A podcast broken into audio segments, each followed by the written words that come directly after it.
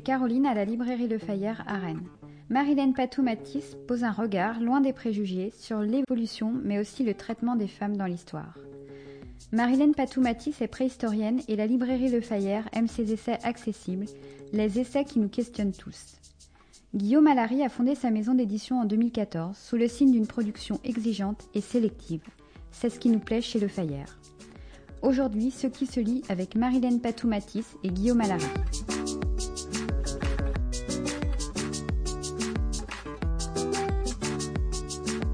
Bonjour et bienvenue dans ce nouvel épisode de Ce qui se lit, le podcast de la librairie Le Fayère à Rennes réalisé par Arnaud Vasmer. Des entretiens durant lesquels nous vous proposons d'entendre un auteur ou une autrice ainsi que la personne qui l'édite aujourd'hui avec la question de la visibilité, voire de l'invisibilité des femmes dans l'histoire la plus ancienne. Cela en votre compagnie, Marilène Patoumatis. Bonjour. Bonjour. Vous êtes euh, préhistorienne, directrice de recherche au CNRS et après plusieurs livres sur ces temps euh, anciens, voire euh, très anciens, vous avez publié L'homme préhistorique est aussi une femme, une histoire de l'invisibilité des femmes qui est publiée aux éditions Alary. Votre éditeur Guillaume Alary nous rejoindra dans la seconde partie. C'est un livre dans lequel vous retracez donc l'histoire de cette euh, invisibilité euh, des femmes. Et en choisissant le temps long, vous interrogez la question du patriarcat. Est-elle ou non euh, originel Est-il ou non originel ce patriarcat? Mais ce que vous racontez aussi, c'est certes la préhistoire, mais surtout l'époque durant laquelle on les a étudiés. Puisque curieusement, l'un des siècles les plus présents n'est pas moins et quelques avant notre ère, mais c'est le 19e siècle, puisque c'est le siècle de la préhistoire, en tout cas celui qui a formé euh, votre euh, discipline.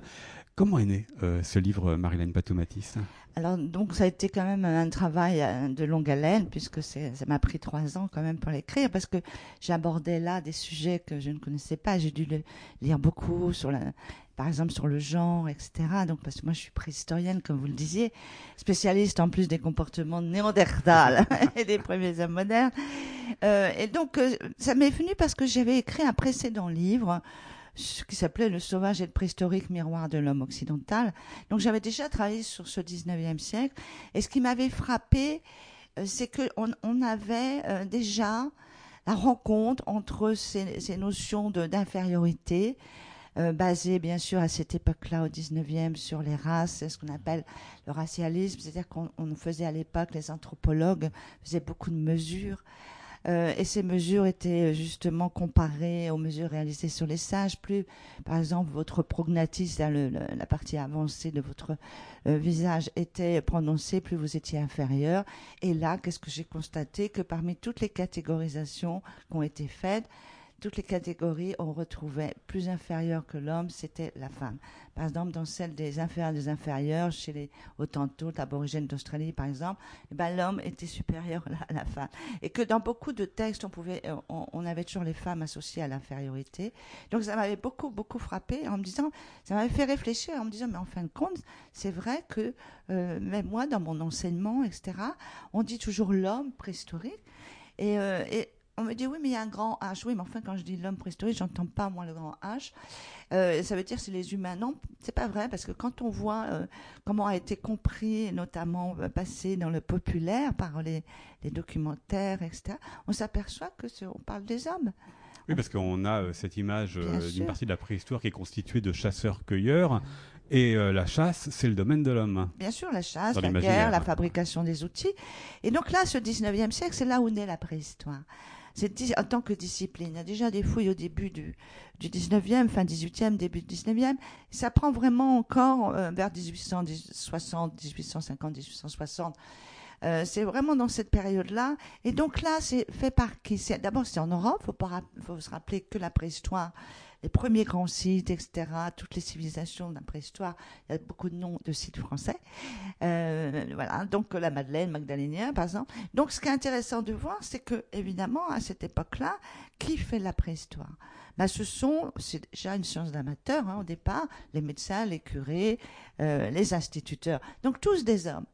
Et, donc c'est en France, donc euh, en Belgique et en Angleterre. Qu'est-ce qu'ils vont faire? Eh ben, Ils vont forcément calquer leur mode de vie à eux, leur, leur, structure sociale où la femme est considérée à l'époque comme mineure. Hein. Je vous rappelle qu'elle est dépendante de son père, puis de son mari s'il meurt, de son fils. Donc c'est une période quand même très difficile pour les femmes, c'est le patriarcat. Donc ils vont penser que dans la période préhistorique, c'était la même chose. C'est ça qui est curieux, parce qu'effectivement, vous racontez ça euh, très présent, très fortement présent au 19e siècle, mais il faut attendre euh, les années 1970-1980 pour qu'on remette vraiment en cause, ou en tout cas qu'on apporte d'autres lectures sur ces temps anciens oui, et, encore, on n'est pas tellement sorti de certains présupposés, voire préjugés, et stéréotypes sur les femmes préhistoriques. Parce que c'est ça qui est intéressant de voir, c'est que déjà les premiers archéologues, ça va être après la, Première Guerre mondiale, euh, mais vraiment archéologues plutôt dans les périodes euh, antiques, euh, l'Égypte, etc. Et, et, il va falloir attendre les préhistoriennes euh, vraiment en tant que euh, professionnelles, si j'ose dire, les années 50. Et encore, on va rester, il n'y aura pas beaucoup de bouleversements. et, et, il va falloir attendre un peu le, après un, célèbre colloque qui s'appelait Man's Hunter, donc où, où l'homme était au centre de l'évolution humaine, de l'humanisation et euh, pour que les, anthropologues américaines donc euh, se rebellent dans les années 70-80 et qu'elles euh, qu'elle proposent un contre-modèle pour dire qu'en fin de compte, dès, dès, la préhistoire ancienne, la femme était importante, notamment par rapport à la cueillette, aux enfants, etc. Donc, vous voyez, ça, ça bouge, mais ça bouge surtout aux États-Unis, surtout dans le monde anglo-saxon. c'est là qu'on va commencer à parler du genre. Il y aura le sexe, il y aura le genre, où le genre est un peu plus enfin est perçu comme culturel, c'est-à-dire que construction sociale, voilà, alors que le, le, sexe est plus biologique. Et donc ça remue beaucoup, mais on, on, reste quand même sur quelque chose de très euh, archétypal, on pourrait dire. C'est-à-dire qu'on on va avoir à cette période-là une nouvelle façon de percevoir ces sociétés. On va les regarder du côté des peuples chasseurs, cueilleurs qui, qui restaient. On va les regarder les données ethnographiques. Et là, évidemment, on, on voit que dans beaucoup de, de ces sociétés, il y a une division sexuée du travail, où il y a en fin de compte des activités masculines et des activités féminines. Et donc euh, beaucoup des, préhistoriens et des collègues euh, vont s'appuyer sur euh, ces données, on va dire. et là, c'est là où pour moi, c'est un, ça pose problème. Ça pose problème parce que, si vous voulez, c'est considérer que ces peuples n'ont pas évolué pendant dix mille ans ça me gêne. Ça me gêne parce que c'est pas parce que vous avez des phénomènes de convergence par rapport à la taille des outils, par rapport à des, stratégies de chasse, etc., que, les, que toute la structure sociale, toute la cosmogonie, tout le rapport à la nature, à la vision et tout, étaient les mêmes chez les, humains préhistoriques. Euh, moi, je pense qu'il faut faire attention à ce problème de perspective en plus. Beaucoup des données ethnographiques sur lesquelles s'appuient euh, ces recherches sont quand même beaucoup d'entre elles, en tout cas, assez anciennes. Et là aussi, qui regarde qui? C'est les, Occidentaux euh, qui regardent ces sociétés-là. Donc il y a un problème. Et honnêtement, euh, il faut attendre Hélène et Pierre Clastre pour que on dise, mais attention, euh, ces, ces, humains, ils ont une histoire. Et, bien sûr, les Vistros sera ces histoires. Ils ont une histoire, donc ils ne sont pas des préhistoriques fossiles. il y a eu un, le patriarcat, mais le patriarcat est venu s'installer euh, sur euh, peut-être autre chose. Hein. Bien sûr, et surtout qu'on n'est pas autant, si vous voulez, on peut, on peut constater vraiment une espèce de division sexuée basée sur des tâches basées sur, voilà, vraiment une différence entre hommes et femmes. Mais en fait, quand le patriarcat, au sens nous, on longtemps, c'est-à-dire que nous, il est rentré dans la, dans la loi. Il est rentré dans la loi. Euh, donc, si vous voulez, là, on n'a pas forcément dans ces sociétés justement ça. C'est-à-dire que ça, c'est une interprétation que j'appelle occidentale. C'est une, une erreur de perspective. C'est-à-dire que l'analyse faite par les ethnologues, enfin pas tous, mais certains, la, voire la plupart pour les périodes anciennes, enfin du début du XXe siècle, c'est quand même un, regard là aussi, voilà, où ils vont calquer, ils voient quelque chose, ils vont penser que c'est ça. Mais non, c'est-à-dire qu'il faut un, certain recul. Regardez la notion de nature et culture par Descola. Il a bien montré que dans beaucoup de sociétés, ça ne l'est pas. Alors, vouloir dire qu'en préhistoire, euh, dès, les périodes du paléolithique, c'est-à-dire, euh, supposons, dès 400 000 ans, 500 euh, 000 ans, de dire qu'à cette époque-là, il y avait déjà des sociétés basées sur une différence de genre, de sexe, mais comment peut-on, ce terme est très moderne, Donc appliquer ça pour ces périodes anciennes, pour moi, ça me soucie. Alors Marilène Patoumatis, dans cette série de podcasts pour la librairie Le Fayeur, on s'intéresse, que l'on vient de faire à votre livre, mais on s'intéresse aussi aux relations entre euh, l'auteur et l'éditeur. Ici, donc, vous êtes publié chez euh, Guillaume Allary, c'est le deuxième livre que vous lui euh, proposez, après un livre sur votre spécialité qui est donc Néandertal. Pourquoi avez-vous souhaité adresser, lui adresser à nouveau un texte? Ah, C'est un peu gênant parce que je vais faire des compliments. Il n'entend pas. non, parce que euh, honnêtement, je, je, trouve que c'était extraordinaire. J'ai fait un livre difficile, puisque j'ai fait un dictionnaire. voyez? Et un dictionnaire, c'est difficile. En plus, quand c'est un dictionnaire qui est basé sur des néandertaliens, euh, c'est difficile parce que il faut vraiment vouloir euh, s'intéresser euh, voilà, à ces humains-là en particulier. Donc, si vous voulez, le nombre de lecteurs n'est pas forcément très grand par rapport à des romans, par rapport à autre. Donc, et j'ai trouvé ça extraordinaire euh, qu'il euh, voilà, qu'il accepte de le publier. Euh, et, donc vraiment pour moi c'était quelque chose qui m'a profondément touchée. Et, et, c'est vrai que ça j'avais plein de projets dans ma tête, j'en ai encore. et c'est vrai que pour moi il n'y avait pas de ça allait de soi. Pourtant, j'ai publié chez d'autres auteurs. Hein, ben, J'étais euh, voilà chez chez Perrin. Alors chez Perrin justement là c'est spécialiste de l'histoire. Voilà et, et, Perrin maintenant c'est différent parce que y avait c'est rattaché à Plomb, mais à l'époque c'était vraiment euh, que Perrin, que l'histoire. Et, euh, et j'avais fait un, un, livre sur Néandertal. j'ai un grand amour pour lui depuis 2006 qui s'appelait Néandertal une autre humanité. Et là aussi, je peux vous dire que ça a secoué parce que là, là de penser que c'était un humain, vraiment, ça fait beaucoup de schtroumpfs aussi. Puis maintenant, tout le monde adore Néandertal. Euh, et donc, ce qui est, voilà, ce qui est intéressant, c'est que, si vous voulez, j'avais publié. Et là, pour moi, ça allait, ça allait de soi parce que euh, il y avait eu ça, et aussi euh, la compréhension de, de, ce que je peux être, de ce que je peux, euh, ce que je peux faire et pas faire pour faire plaisir à l'éditeur. Jusqu'où je peux aller dans les concessions et tout. Et, et, et ça m'a, euh, voilà, je, je, je, pense, si vous voulez, qu'il n'y avait pas de, j'ai même pas réfléchi. Dans le sens. C'est une évidence. Hein. C'était, voilà, exactement. C'était, c'était une évidence. Et, et surtout, je, je, sais que c'est un sujet difficile. Vous savez, j'en ai fait un autre qui était sur la violence. C'est un sujet très difficile. Et là, autant sur la violence, ça a été un peu difficile, justement, euh, pas beaucoup de soutien. Autant là, euh, il y a eu un vrai soutien, de, voilà, parce que c'est un sujet quand même qui peut secouer. Et, euh, et donc là, je sentais que j'avais une équipe. Parce qu'il y a, bien sûr, il y a Guillaume Allary, qui est la, cheville ouvrière, qui est mais il y a toute l'équipe. Et, et, et, notamment mon éditrice, euh, euh Malcy, qui était mon attachée de presse. Bref, il y avait une famille. Alors ça fait un peu cucu, peut-être la praline de dire une famille, mais je le dis comme je le ressens, parce que euh, quand on porte des sujets pas faciles, où on sait qu'on va en prendre un peu là quand même sur la tête, vous voyez, c'est, je sais que ce qui nous tue pas nous rend plus forts, mais enfin bon, euh, d'avoir cette, voilà, d'avoir ce soutien, euh, non très sérieusement pour moi c'est ça, c'est une équipe, un soutien. Euh, et puis aussi d'améliorer, parce que vous savez, les scientifiques, on a tendance à vouloir trop mettre de choses. Bah, c'est ma question. comment est-ce que vous avez travaillé euh, ce texte Parce que euh, la connaissance sur un sujet comme celui-ci, c'est vous qui l'avez, c'est pas l'éditeur. Un éditeur n'interviendra peut-être pas de la même manière. C'est un livre de fiction ou un livre comme le vôtre qui renvoie à des références très très précises. Quel fut, quel fut son rôle là-dedans? Alors, moi, ce qui était très intéressant pour moi et très important, c'est justement euh, d'enlever ce côté euh, euh, universitaire, quelque part, de, toujours, voilà, de, vouloir démontrer, redémontrer, etc. Surtout sur des sujets où, on, a, on a de tout, c'est-à-dire qu'il y a des controverses. Donc, c'était lourd. C'est pour ça que là, j'avais besoin d'un regard de candide.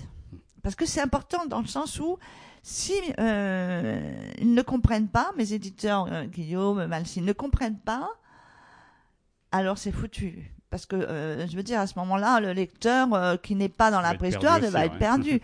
Donc pour moi, ça a été fondamental.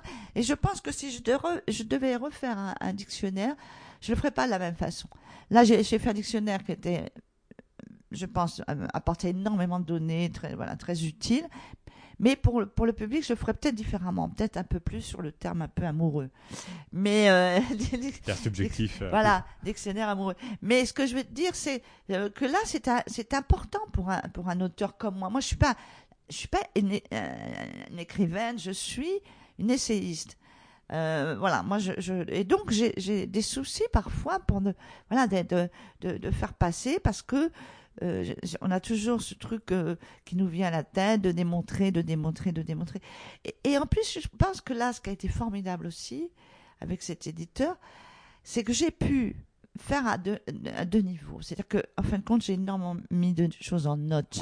Euh, j'allais dire, parce que y a, vous avez parlé effectivement de la question de, du regard candide. C'est la question en fait de la lisibilité pour euh, le lecteur néophyte. Il y a quelques notes de bas de page quelques notes. En revanche, il y a 100 pages à la fin de référence. Exactement.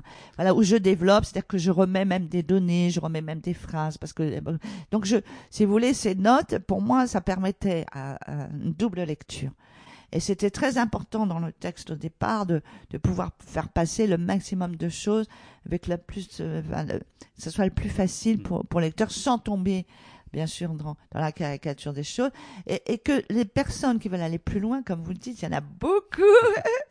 et ça, c'est aussi merci à l'éditeur. Quel quels sont les éditeurs? Il n'y en a pas, il y en a pas énormément qui acceptent de mettre autant de pages de notes, de biblio. deux tiers de texte et un tiers de notes au bien sûr. du livre. Voilà, parce que je souhaite que les lecteurs qui veulent aller plus loin et tout puissent aller puiser dans cette bibliographie énorme, c'est vrai, j'en conviens, et tout. Et, et que c'est pour ça que, si vous voulez, pour moi, c'était important de, de, montrer que là, je, par moment, peut-être, je fais un petit raccourci, etc.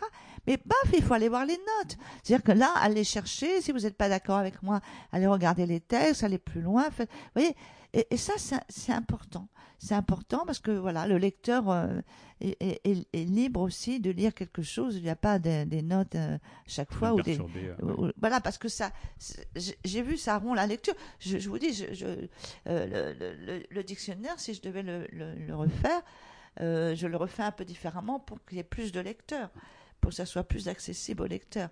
Mais bon, parce que là, ça m'a beaucoup, beaucoup appris. Et puis une dernière question, euh, Marilyn Patoumatis, donc c'est le deuxième livre après ce dictionnaire euh, que vous publiez euh, aux éditions Alary. Est-ce que vous l'avez publié alors pour les raisons que vous avez dit, mais aussi parce que vous sentez finalement avoir une cohérence avec les autres textes qui peuvent être publiés, qui n'ont rien à voir avec les vôtres? Il y a des documents, il y a de la fiction, il y a de la bande dessinée, mais est-ce que vous avez l'impression qu'il y a quand même une cohérence dans tout cela que vous vous retrouvez aussi dans ce qui est publié ailleurs aux éditions Alary? Ah oui, là, déjà forcément, je vais me tourner vers, euh, euh, vers l'auteur euh, Mathieu Ricard, évidemment, parce que nous nous retrouvons, moi je suis dans ma spécialité, c'est la préhistoire, c'est un, un, vaste domaine, et à l'intérieur, on a chacun des spécialités. Et moi, ma spécialité, c'est les relations homme-animal, c'est-à-dire que je suis spécialisée pour la chasse, la subsistance, l'utilisation de l'animal, etc. Alors évidemment, que là, je me retrouve. En plus, j'avais fait un livre qui s'appelait Mangeur de viande. Euh, à travers l'histoire, donc euh, commencer à les préhistoires évidemment. Donc cette relation m'intéresse beaucoup et je me retrouve dans, dans, dans, dans les écrits de, de Mathieu. Bon, j'aime beaucoup Riyad Satouf aussi, vous voyez. Je, ce que j'aime, ce que j'aime beaucoup aux éditions Larry, c'est, euh, c'est aussi que c'est éclectique. Et, ça, c'est intéressant, c'est-à-dire que vous avez des, euh, des livres de tous horizons sur la philosophie, sur voilà, la, évidemment même les philosophes, on va dire les des philosophies, parce qu'il n'y a pas les, mêmes les mêmes philosophies. Euh, donc c'est c'est pour moi un, comment dire un ensemble cohérent dans, dans le sens où je sens euh, alors là, peut-être je m'avance parce que certains auteurs. Mais j'ai pas, j'ai l'impression que comme moi, en tout cas, je perçois cette maison d'édition comme une famille. Les auteurs qui sont dedans sont quand même appartiennent à cette famille. Donc, si vous voulez, je, je, je, pense que voilà, ça, ça, ça crée euh, sûrement ce lien parce que le, choix d'un éditeur aussi de prendre un auteur, euh, je pense que c'est aussi en cohérence avec sa pensée. Je pense que c'est aussi en cohérence avec sa façon de voir le monde avec la façon de voir la relation entre un, auteur et, puis son éditeur. Donc tout ça crée quelque chose. Et donc les auteurs qui ont accepté euh, d'être avec euh, euh, Guillaume Allary dans, dans sa maison d'édition aussi, voilà, sont dans cette mouvance quelque part. Alors peut-être il y en a certains, ils ont fait un, livre, peut-être ils partent, mais en tout cas ceux qui restent, qui, voilà, parce que c'est quelque chose où voilà, on, on, on, se sent bien on se sent soutenu et on se sent bien pour aller plus loin. Pour moi, je me suis améliorée. Voilà, je me suis améliorée dans l'écriture, dans la, dans la pensée plus, voilà, plus, plus, comment dire, plus facile d'accès que, que, parce que des fois les scientifiques, c'est vrai qu'on est un peu pénible. Voilà, donc euh, je pense que c'est, c'est, un tout. Et voilà, donc c'est aux éditions Alary que l'on retrouve votre livre. L'homme préhistorique est aussi euh, une femme. On va entendre un instant donc euh, Guillaume Alary, Marilène Patoumatis. Merci beaucoup. Merci À vous. え?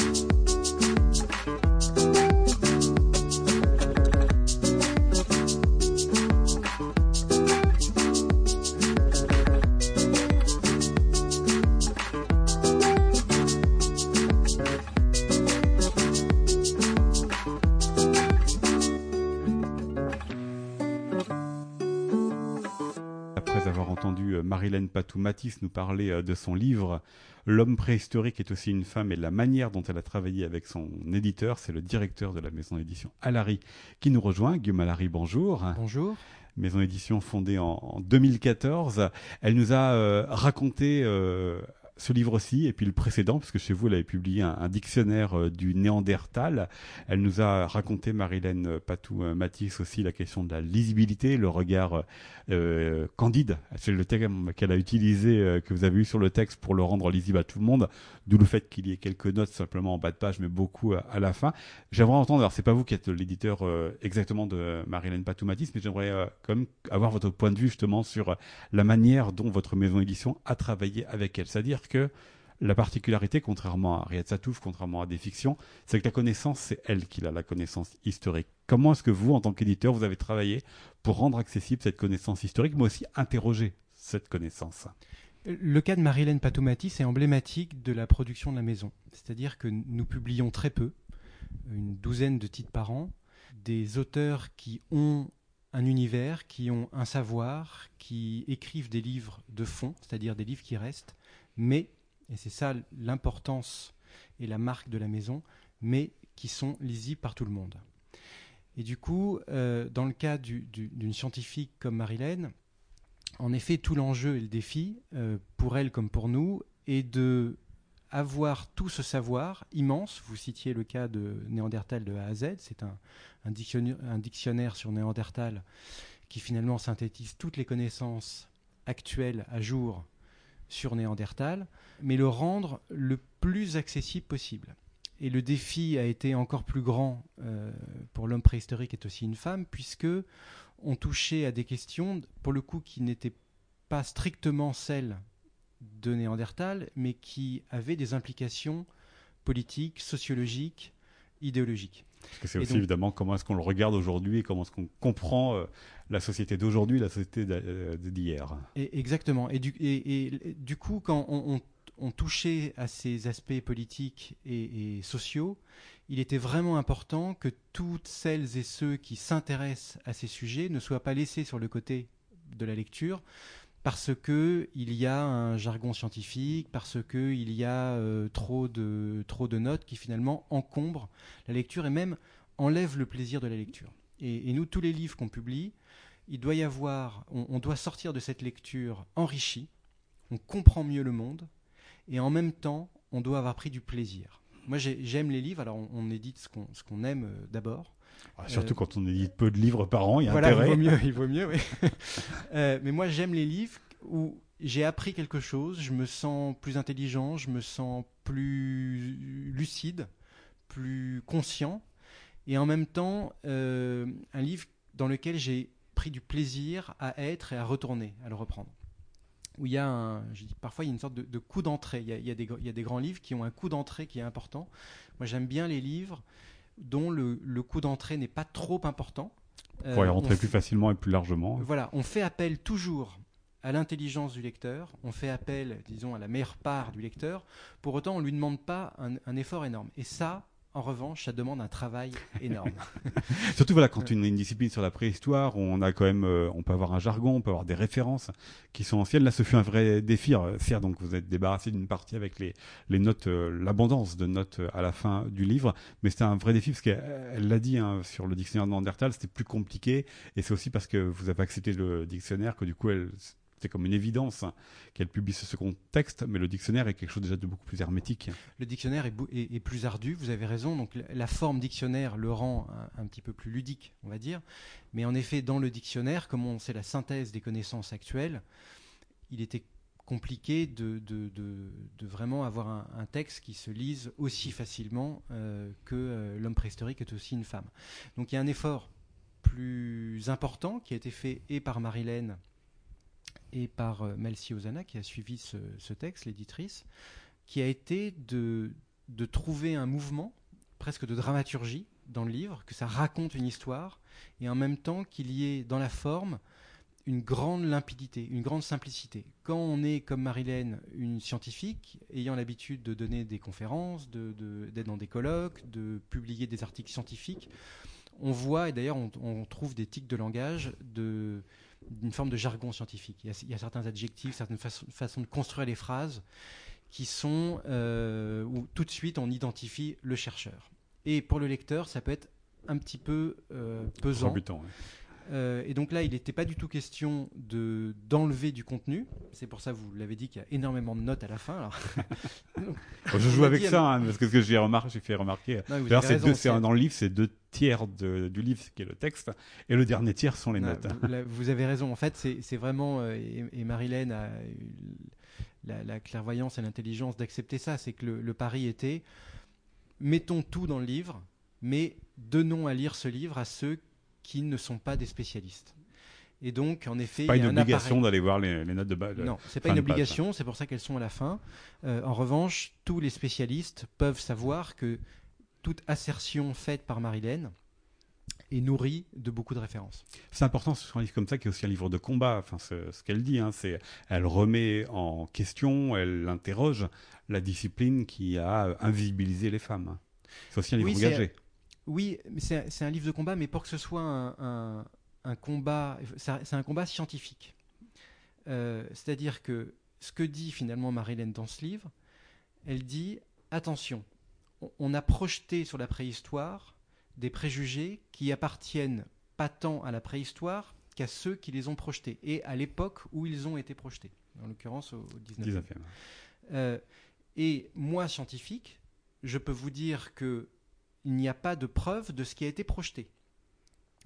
Euh, et ça, c'est fondamental, parce que tout l'édifice, on va dire, des sociétés patriarcales repose sur ce type de préjugés. Et donc là, c'est une scientifique qui dit attention, attention, il n'y a pas de preuve de ça. Vous avez tous projeté la même chose, mais si on, projette la, chose inverse, eh ben, il, y aura autant de preuves ou aussi peu de preuves de l'autre côté. Donc tout ça est d'abord idéologique. Donc euh, c'est un livre d'abord de science, pas d'idéologie, mais qui justement qui dépoussière la science de l'idéologie et notamment de l'idéologie euh, patriarcale et sexiste qui est, celle qui a prévalu au moment de la création de la discipline préhistoire. Je crois qu'on élargisse un peu, euh, Guillaume Allary, euh, l'interview, donc à l'ensemble de votre maison, mais toujours à partir du livre de, de Marilène Patoumatis. Comment vous le situez par rapport à ce que vous publiez par ailleurs, qui est très varié? Il y a de la fiction, il y a de la non-fiction, il y a des livres pour la jeunesse, comme vient de le faire Mathieu Ricard, des livres scientifiques comme elle, elle vient de, le faire. Cohérence, quelle familiarité vous le retrouvez à tous ces auteurs. Marilène euh, Patoumatis elle s'y retrouvait en raison de l'éclectisme. Bah vous, vous, avez donné la réponse dans votre, euh, phrase, c'est le terme auteur. Euh, il y a beaucoup de livres publiés, mais il y a peu d'auteurs. Un auteur, c'est quelqu'un qui dédie finalement sa vie à ce qu'il écrit, qui a un univers, qui a un savoir, comme je vous le disais tout à l'heure, et dont les livres vont rester ce qui relie tous les livres que nous publions, c'est qu'à chaque fois, il y a un vrai auteur. C'est d'ailleurs le slogan de votre maison, hein, une maison d'auteur. Maison d'auteur.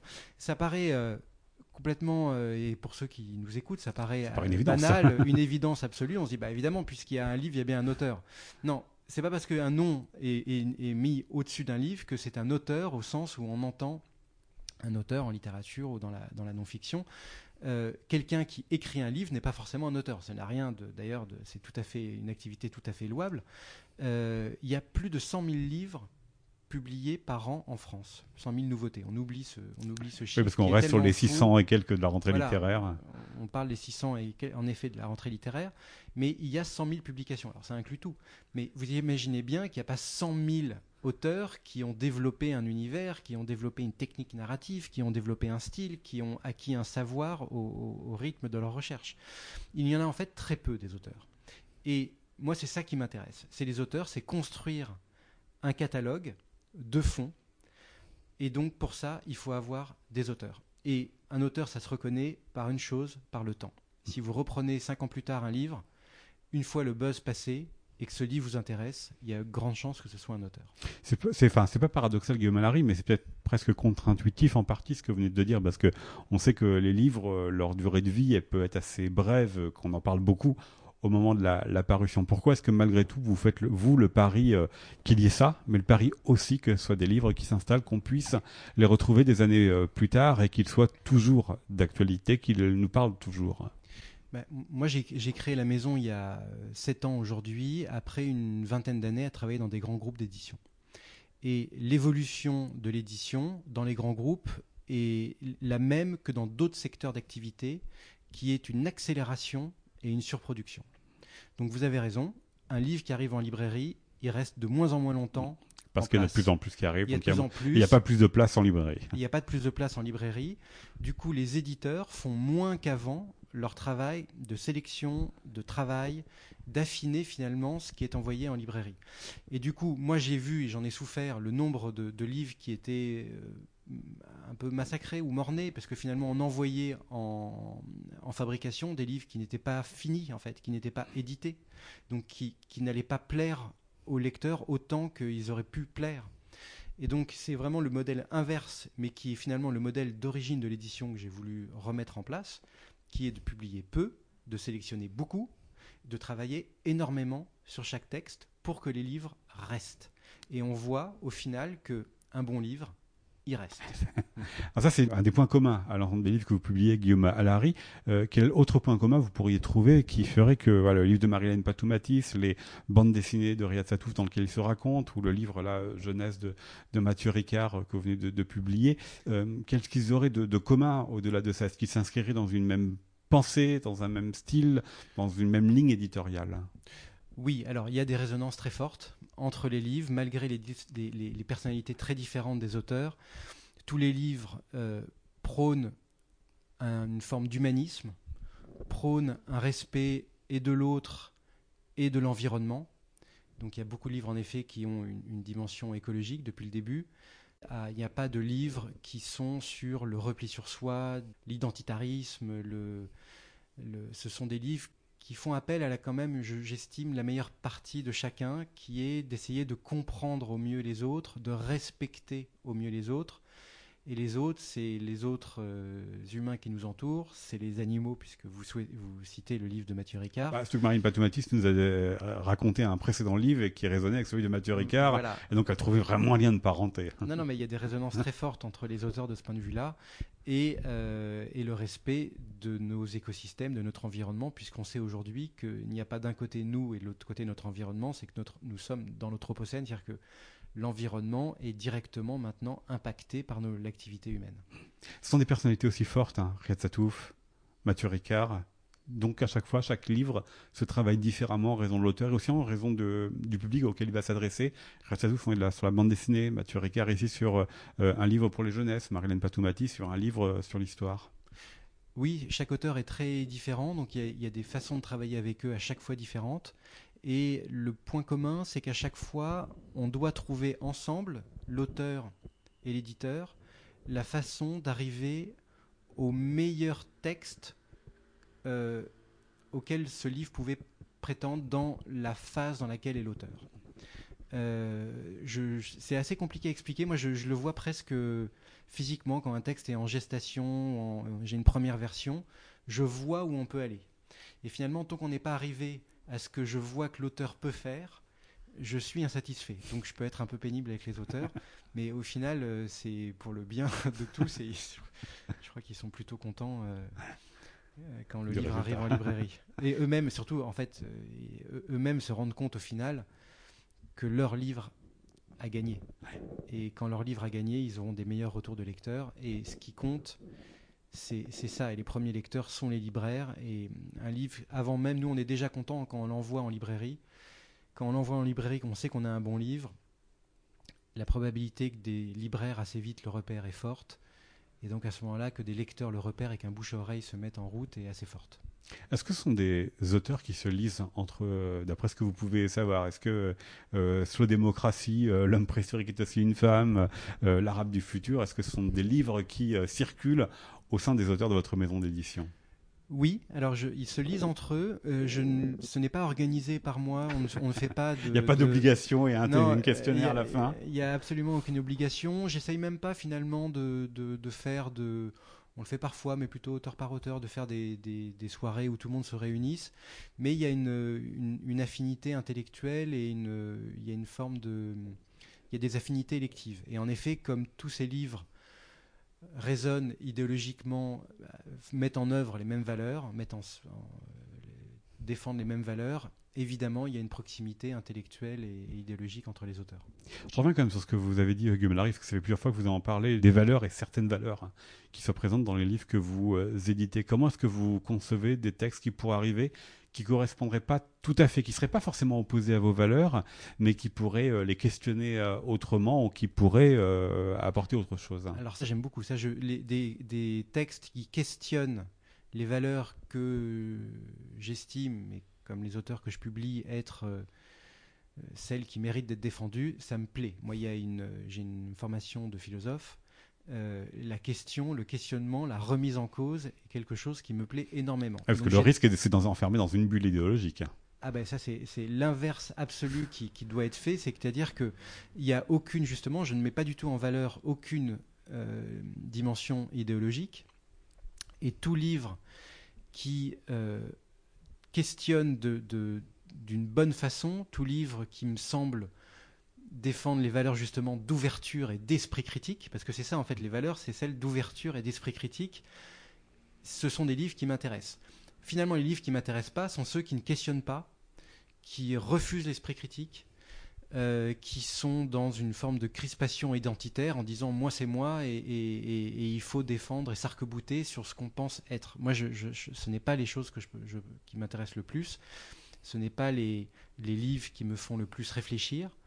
Euh, je les lis parce que c'est intéressant de voir euh, comment résonnent et fonctionnent euh, ces gens-là. Mais j'ai eu plusieurs fois le cas de livres qui sont arrivés, de gens qui avaient un lectorat, parce que ce sont des livres qui marchent, pour, pour pas les nommer, c'est des livres de, pas d'Éric Zemmour. c'est des livres qui m'intéressent intellectuellement. Je dis tiens, c'est intéressant de voir comment on peut pousser dans cette voie-là. Mais ce sont des livres de, de certitude, de crispation identitaire, euh, d'absence de remise en cause de, son identité, de soi-même. Donc ce sont, des livres plutôt qui me semblent porter les valeurs opposées à celles de la philosophie, de l'esprit critique, euh, malgré, malgré, le fait qu'ils s'en réclament. Euh, et donc ces livres-là, ça m'est arrivé de les refuser euh, quand ils m'ont été proposés, même si je savais qu'ils allaient bien se vendre. il, y a un, public pour ça. Et on espère que l'homme préhistorique est aussi une femme prendra cette direction des best-sellers. Il est signé par Marilène Patou Matisse et donc vous le publiez aux éditions à, la Rigue Malary. Merci beaucoup à Merci à vous. C'était un podcast de la librairie Le Fayère à Rennes réalisé par Arnaud Vasmer.